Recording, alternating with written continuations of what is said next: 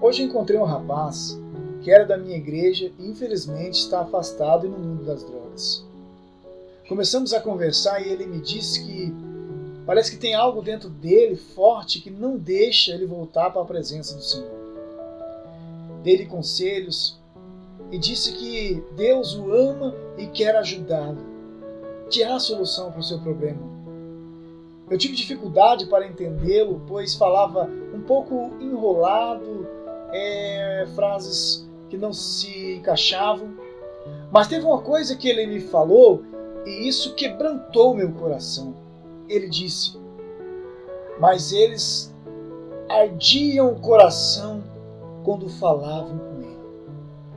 Na hora consegui entender que estava falando dos dois discípulos a caminho de Emaús, falando com Jesus. Lucas capítulo 24, do 13 ao 35. Pude compreender o que o rapaz estava dizendo com isso. O seu coração ardia de vontade de voltar para Jesus. Mas tinha algo, tem algo que o impedia de voltar. Comecei a falar com o Senhor o que eu tenho feito por essas pessoas.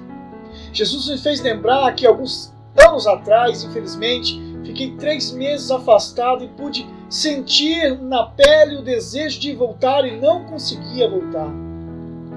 Era uma saudade imensa no meu coração, a ponto de arder.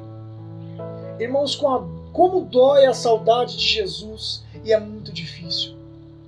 A gente tem vontade de voltar, mas sente vergonha de Deus ou tem medo dele não aceitar-nos de volta para a sua presença.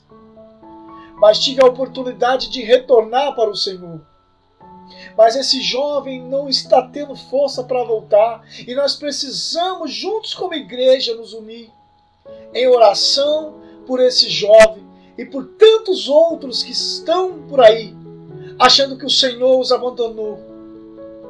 Precisamos criar coragem e dizer para esse povo, para essas pessoas, que Jesus ainda os ama muito e está disposto a perdoá-los, perdoar os seus pecados, e tê-los de volta na Sua presença.